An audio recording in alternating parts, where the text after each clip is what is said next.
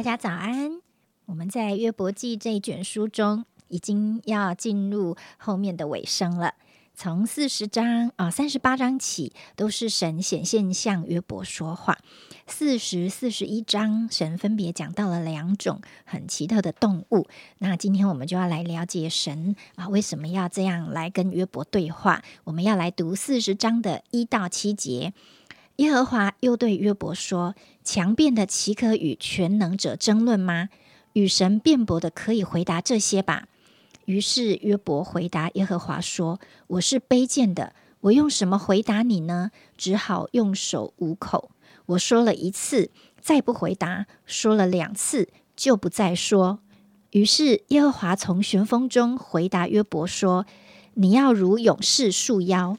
我问你，你可以指示我。”今天我们把时间交给严正长老。好，各位弟兄姐妹，亲爱的好朋友，大家早安。呃，我们终于快要进入约伯记的呃尾声了，哈，呃，我有一种感觉，等约伯记读完的时候，我好像皮肤会变好一点的感觉。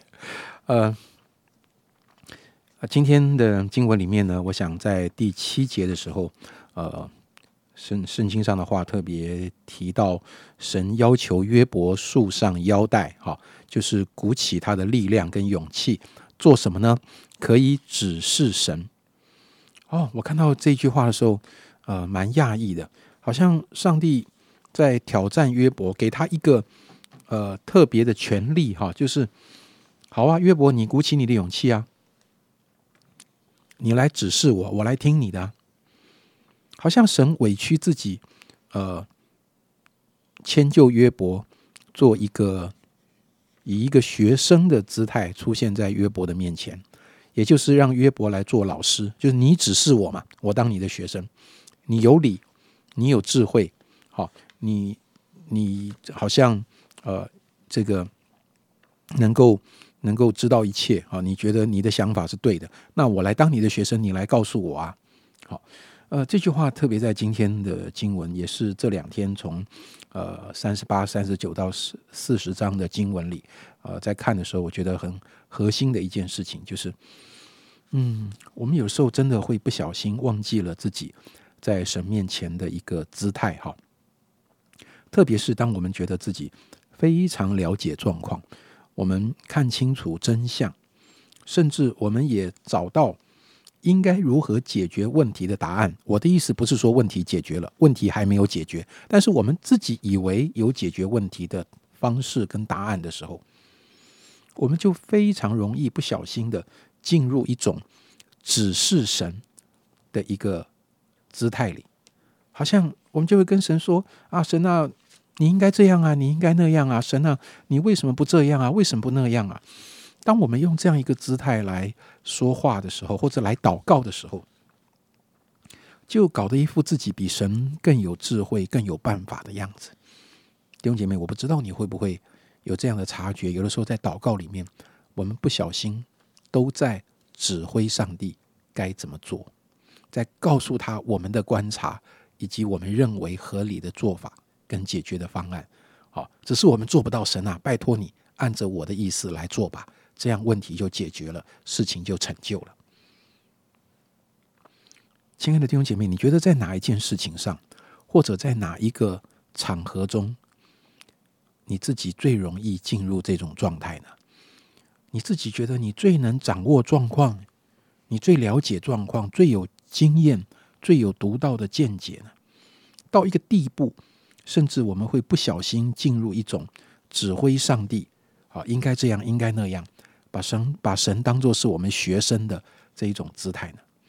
我们的口中会不会不经意的说出一些话，或者是我心里的意念，好，就呈现出这样的一个状态？或许在我们的家庭里，在我们的婚姻里，我会觉得啊，我的老婆应该这样，应该那样。神啊，他如果这样的话，那不就好了吗？我们的婚姻不就更幸福了吗？啊，神啊，我的小孩如果这样，如果那样，哦，他的成长不就更健康了吗？他的学习不就更好了吗？或者有的时候。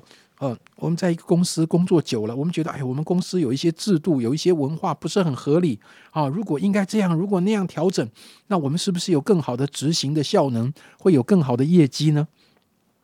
甚至你所参与的侍奉，你也觉得啊，为什么是这么做的？为什么会是这个状态呢？如果怎么样调整，不是更好吗？弟兄姐妹，我的意思不是说我们不能有调整，不能有呃进步、有改变啊。我想说的是，在什么地方，我们已经不知不觉的进入一种状况，就是觉得自己是 pro 啊，这个 pro 就是呃就是专家的意思。我我我已经很厉害了，到一个地步，我们开始指挥上帝而不自知。我觉得这是今天呃的经文啊，给我很好的一个提醒。这就让我不禁回想到呃，昨天前天好呃，童工带我们读三十八、三十九章的时候。我不知道大家你有没有，呃，在读三十八章、三十九章的时候，你去算一算，到底上帝出现的时候，跟约伯对话的时候，他一口气问了多少个问题？其实严格来讲，我也是数不太清楚。好，但是我大略的数了一下，在约伯记呃三十八、三十九章，好前两天的经文里面，神一口气问了约伯二十五组的问题。我不是说二十五个问题。就说二十五组，就是说相同主题的问题，我把它算作一个。好，有的时候神讲到一个天文的一个事情，它连续两三个问题，这样我算是一组哈。你去数一数，我觉得大概有二十五组左右的问题。这每一组的问题里面，可能有的时候还包含了两三个小的问题。这一连串的问题，神难道是在询问约伯的答案吗？我想不是的。这所有的问题。都是为了要让约伯谦卑下来，让他知道他自己的有限。好像在今天的经文第七节，神他先谦卑他自己。好啊，你做老师，我在做学生呢，你来指教我，你看看你能做老师吗？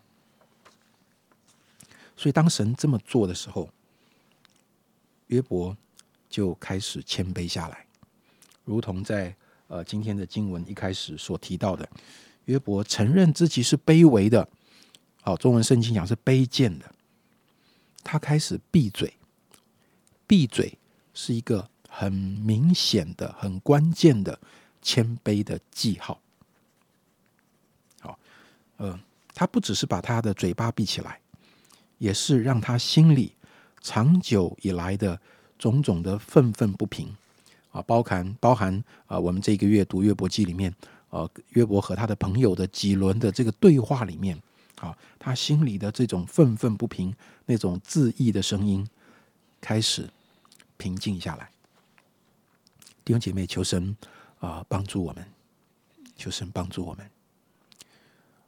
啊，在神的面前，我们不觉得自己是 Pro，是专家。不觉得自己是婚姻专家，是亲子教育的专家，是某一个工作业务的专家，是某一个侍奉的专家。我们谦卑下来。当我们谦卑下来的时候，我相信我们可以把神的声音听得更清楚。我们会更知道自己的姿态，我们会更接近啊问题的真相。和出路，求神帮助我们。在第四十章呃之后呢，呃，神就用这个两个很特别的生物哈，就是呃犀牛哈。到了四十一章，神又讲到鳄鱼哈。那神继续今天的这个话题延续下去，来更深的去呃刺激约伯来思考呃这样的一个主题。我想今天我就先。停到这个地方，好，那接下来后面跟犀牛、鳄鱼有关的呢，我就留给明天的童工，呃，继续延续来跟大家分享。嗯，可以想象约伯跟神面对面的时候，一定是他人生里最伟大的经验，因为他的啊整个态度，还有整个啊想法、整个感受，立刻被抽离，在神面前谦卑降服下来。啊，看到约伯与神面对面，就让我想到圣经上那遇见神、跟神面对面的人还有很多，像旧约里就有亚伯拉罕、摩西、雅各、基甸、以利亚、以赛亚，很多很多啊！这些不管是信心或大或小的人物，说不定我们能够把这当成一个主题来查经看看。当这些人生命遇见神的时候，他们跟过去有什么不同？我相信，当他们或当我。当我们遇见了神，我们就会从主观的环境跟感受中被抽出来，进入神的视野。我们的生命格局和层次都会被上帝提升，进入一个真正认识他的地步。我们来祷告，主啊，我们何等需要啊，真正的认识你，真正的遇见你，听见你对我们说话的声音。主啊，这啊不只是在啊旧约的每一个信心伟人需要，今天。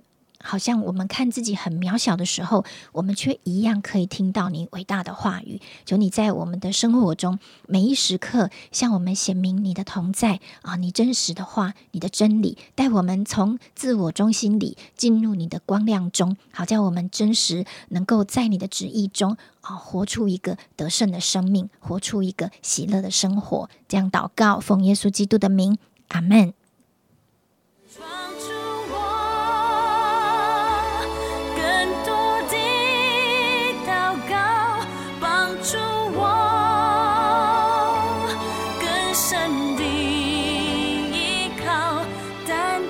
相信你深深敬畏你一生。